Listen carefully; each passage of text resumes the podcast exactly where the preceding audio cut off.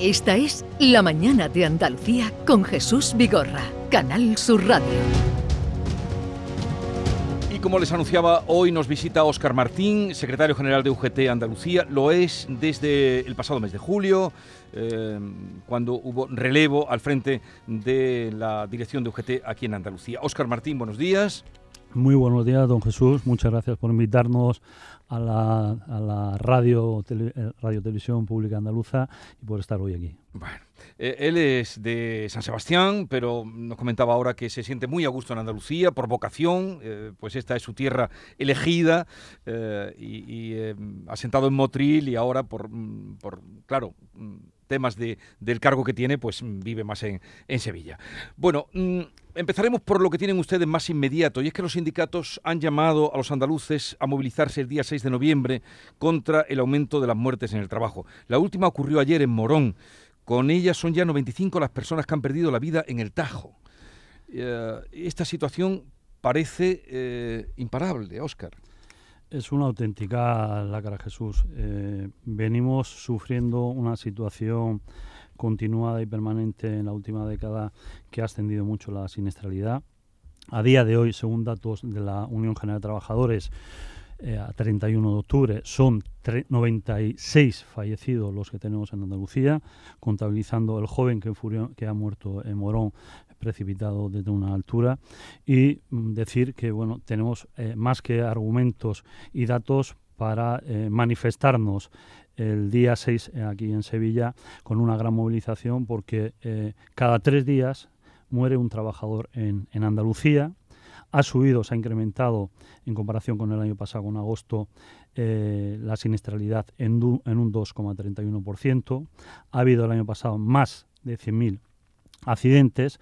Se ha elevado también el índice de incidencia mortal, que es lo que mide los accidentes, en, un más, en más del 32%.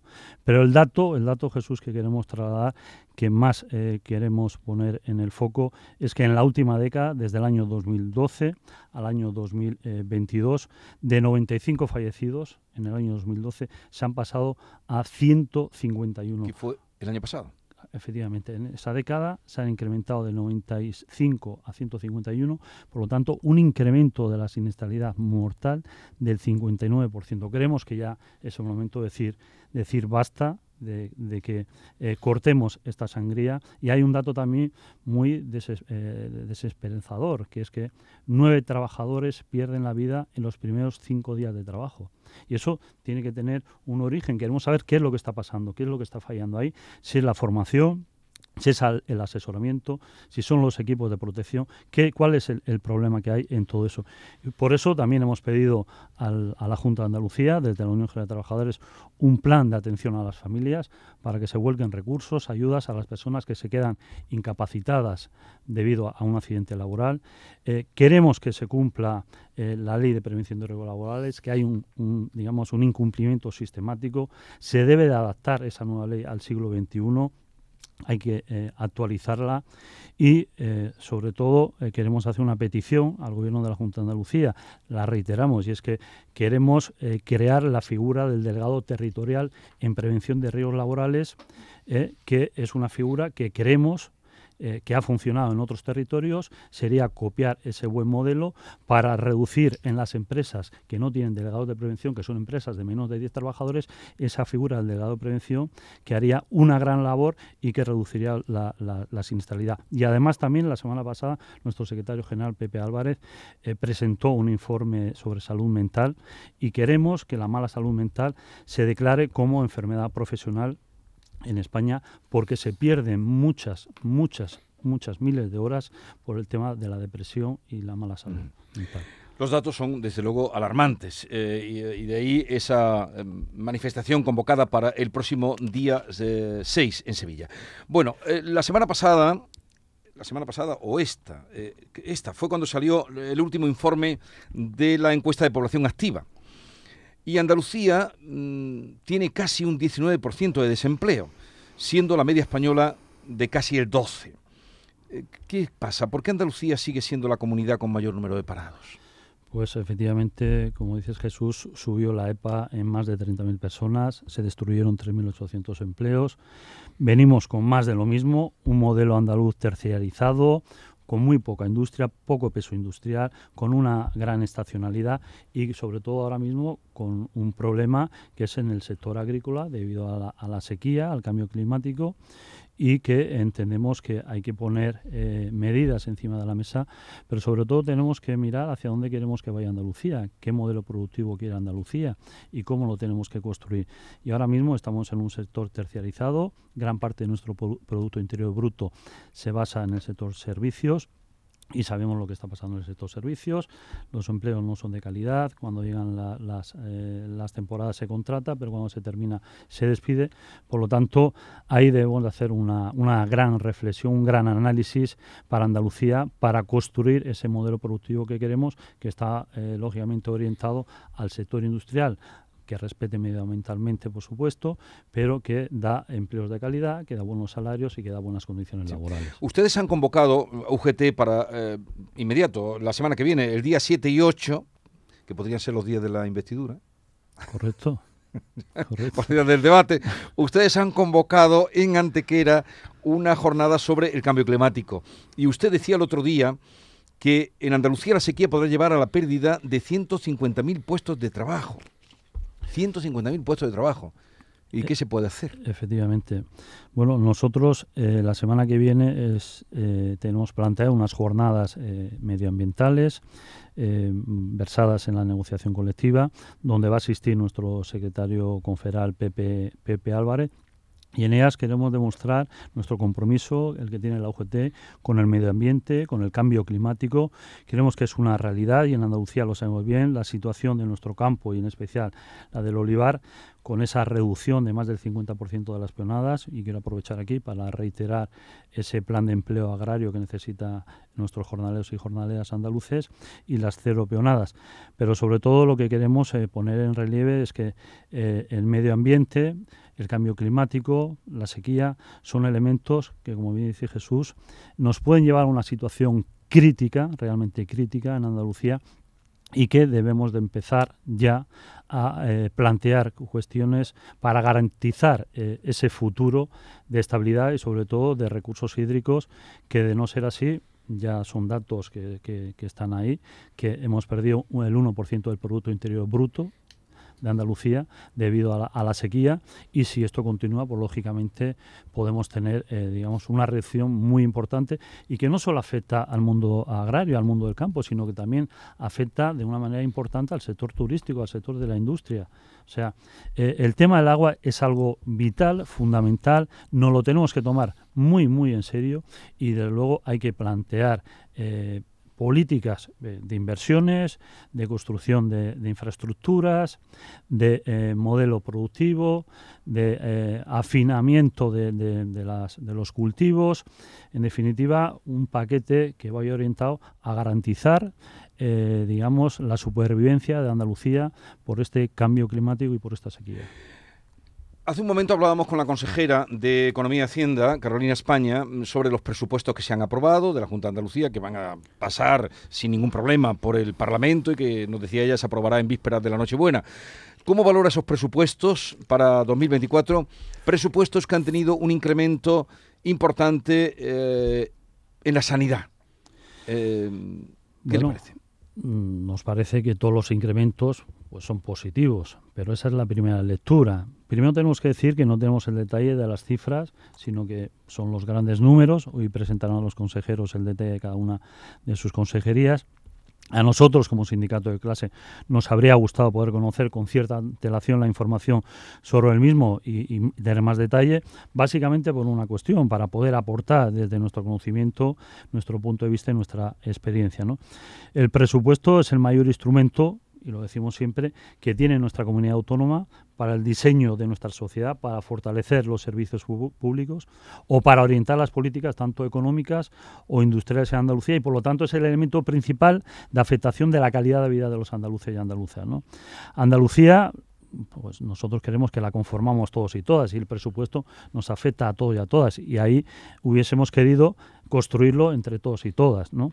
Creemos que el incremento, pues no sabemos directamente a dónde va, si la sanidad, si va a la sanidad eh, concertada, si va a la educación concertada, si va a las universidades privadas, no lo sabemos y por lo tanto eh, ese incremento pues habrá que habrá que analizarlo.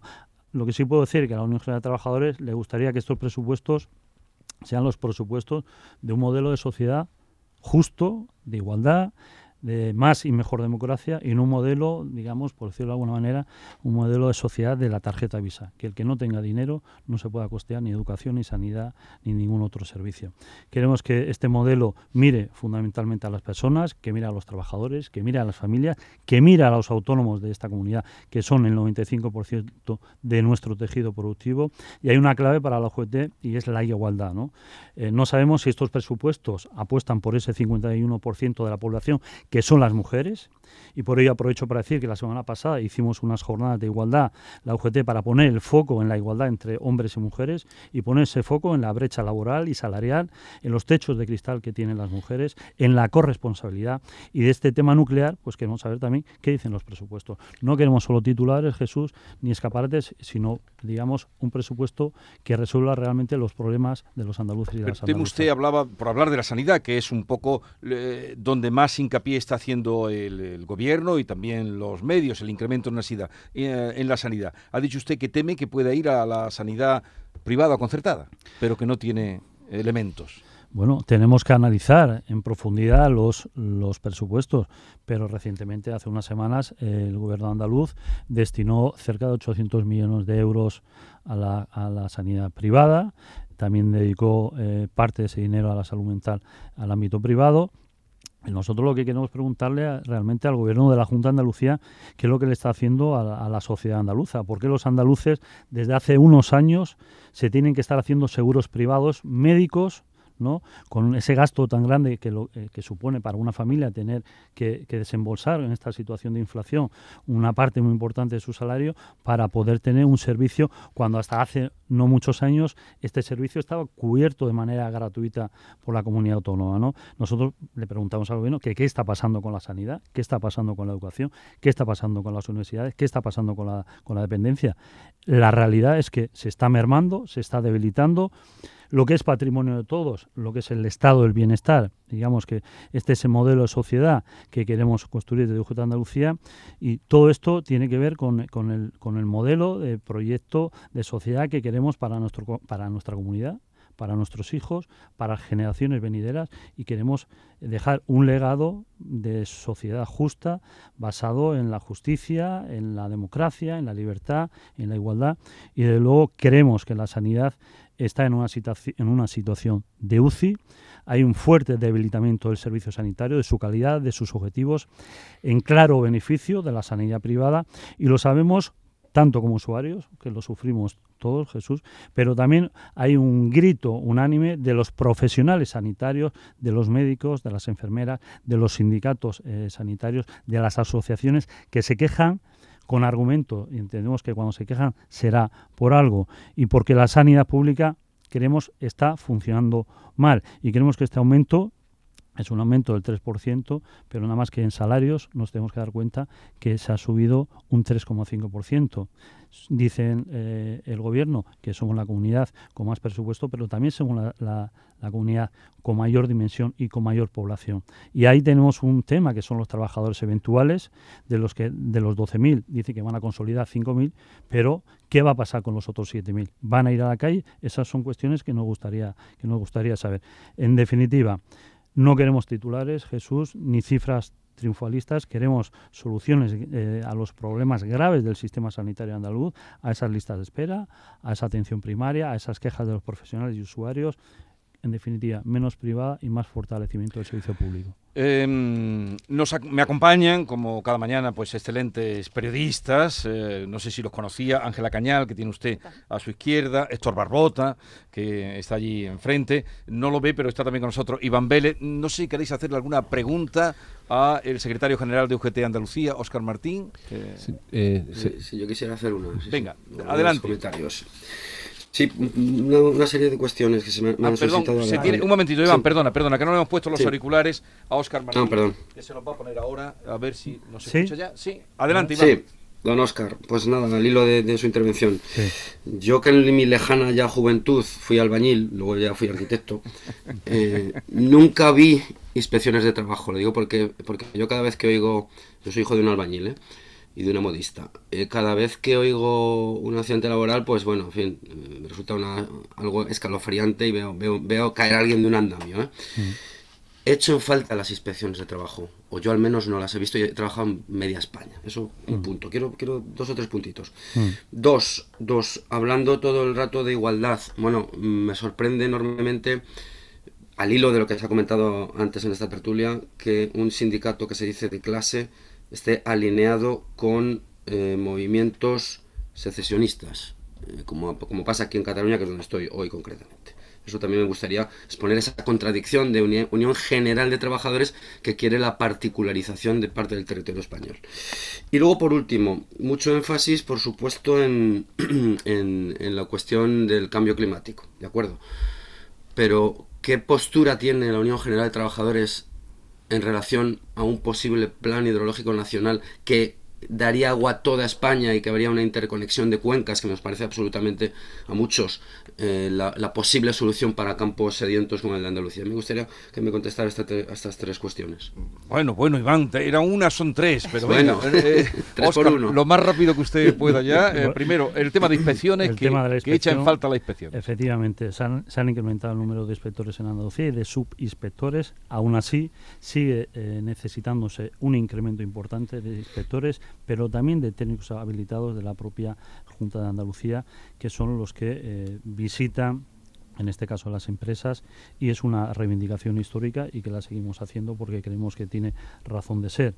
Eh, nosotros no apoyamos a secesionistas, eh, nosotros somos un sindicato de clase, nos dedicamos a defender el conjunto de los eh, derechos de, los trabajadores, los intereses de la clase trabajadora y por lo tanto nuestro compromiso está en buscar soluciones a los trabajadores y trabajadoras, en este caso de Andalucía. Así lo hemos hecho con el pacto social firmado en marzo, en el que, amén de las críticas políticas porque se firmó antes del 23 de julio, en el ejercicio de responsabilidad y de compromiso que tiene mi organización, la Unión General de Trabajadores, firmamos ese acuerdo y eh, en beneficio del conjunto, del interés general de la sociedad andaluza, se contemplan eh, 9.000 millones de euros en un paquete de medidas que va desde la juventud a la vivienda, al medio ambiente, etcétera, etcétera.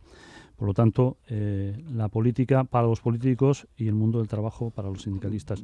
Y el cambio climático, lógicamente, todo lo que sea un plan hidrológico que eh, asegure y que le dé, digamos, estabilidad a, digamos, a Andalucía en, en términos hidrológicos, pues lógicamente bienvenido sea. Bueno, me temo que lo que preguntaba Iván es el tema de la ley de amnistía. ¿Están ustedes por la ley de amnistía? Nosotros estamos porque la sociedad eh, española eh, no sea una sociedad confrontada, no sea una sociedad eh, que esté situada en los extremos. Lo que queremos es una, sociedad de convivencia, de futuro, de igualdad, siempre, siempre, Jesús, dentro del marco constitucional de nuestra Carta Magna, dentro del marco de la democracia y del cumplimiento estricto de las leyes de nuestro país. Por lo tanto, convivencia al máximo y ese tiene que ser el objetivo de nuestra sociedad. Venga, eh, Héctor. Se, van a cumplir ocho meses ya de la firma del pacto social que por UGT lo firmó su, su antecesora, Carmen Castilla. Yo quería que hiciera una valoración de cómo se está desarrollando el pacto social, si se están cumpliendo las expectativas con las que ustedes lo firmaron.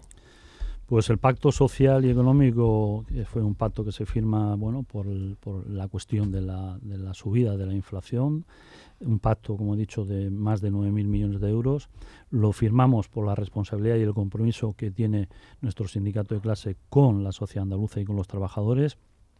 Trabajamos durante seis meses para alcanzar ese acuerdo. Hemos sido criticados, pero insistimos en que nuestra responsabilidad está con los trabajadores y trabajadoras de nuestra comunidad.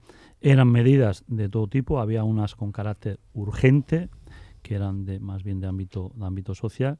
Y lo que exigimos es que haya un cumplimiento, porque la velocidad que lleva el pacto no nos gusta, necesita una celeridad en su ejecución mucho, mucho mayor para que esas medidas contempladas en el pacto eh, ayuden y redunden en el beneficio del conjunto de la sociedad andaluza y entendemos que de no cumplirse, pues la Junta de Andalucía estaría faltando, por supuesto, a su palabra, a su compromiso y sobre todo estaría fallando a los andaluces y andaluzas. Nosotros decimos que el diálogo social y la concertación eh, son grandes instrumentos del progreso social y económico, pero sobre todo, sobre todo, deben ir acompañados del compromiso, de la palabra y del cumplimiento de lo pactado. Ángela Cañal, venga. Eh, sí, eh, al hilo de, bueno, del motivo de la entrevista, las movilizaciones por la siniestralidad laboral, eh, yo soy autónoma, cada vez hay una población autónoma de mayor, cada vez hay más trabajadores autónomos, que algunos son empresarios, tienen sus trabajadores, y luego muchos somos curritos que nos buscamos la vida como, como podemos. cada vez hay más accidentes de trabajo que afectan a personas autónomas. ¿Cómo se aborda eh, la siniestralidad laboral de un sector en el que no hay empresa que lo vigile, no hay inspección de trabajo que esté detrás y que tiene mucho que ver con la cultura preventiva ¿no? de, cada, de cada persona y cómo afronta su jornada de trabajo. Eh, yo tengo la sensación de que el mundo de los autónomos se ha quedado en un ángulo muerto, en una zona de nadie en la que ni las grandes patronales están muy atentas y los sindicatos tampoco están, creo, eh, haciendo, bueno, definiendo ¿no? el papel que tienen que tener con esta población. ¿Qué hacemos con los autónomos en la siniestralidad? Bueno, efectivamente, el mundo del autónomo es un mundo, como usted bien ha dicho, eh, algo apartado. Algo apartado en el sentido que se le presta poca atención. Nosotros, lo he dicho antes, creemos que eh, para atender a la realidad transversal laboral de nuestra comunidad es fundamental que eh, redactemos una nueva ley de prevención de riesgos laborales, de salud laboral del siglo XXI, donde en Andalucía la afectación eh, de esa ley pues a nuestro tejido productivo mm, básicamente es para el conjunto de los trabajadores autónomos porque como he dicho más del 95% en Andalucía ese tejido está compuesto por eh, trabajadores autónomos y sobre todo para llegar a esas eh, pequeñas empresas o a esos autónomos que son individuales o que tienen apenas algún trabajador contratado nosotros creemos reitero que es clave la figura de la creación del delegado territorial para que en las empresas o en los eh, autónomos que no tienen la capacidad de tener un delegado eh, de prevención podamos incorporar a través de un diseño sufragado por la administración, como no puede ser de otra manera, de tres eh, técnicos por parte de los sindicatos y por parte de los empresarios que visiten las empresas para poder de manera eh, eh, presencial eh, informar, asesorar y detectar las deficiencias sin, sin ánimo sancionador, pero sí con ánimo de prevención y de solucionar eh, los problemas y las incidencias que tienen las pequeñas empresas y que no tienen capacidad de poder tener ese delegado de prevención. Sería una medida eh, ampliamente, eh, digamos, aceptada y con muy buenos resultados. Por lo tanto, insistimos, y estamos al Gobierno de la Junta de Andalucía para que le dé una vuelta a esa figura del delegado territorial que creemos que contribuiría a reducir la siniestralidad, a reducir los muertos, los muertos en nuestra comunidad y solo, y solo lo digo, con que se redujera una muerte ya sería suficiente. Y por eso, mm, como he dicho antes, nos eh, convocamos el día 6 para esa gran manifestación en, en, Andalucía, en Sevilla, porque creemos que nos sobran los motivos, pero sobre todo, sobre todo nos sobran todas y todos los trabajadores fallecidos en Andalucía en el Tajo. Mm.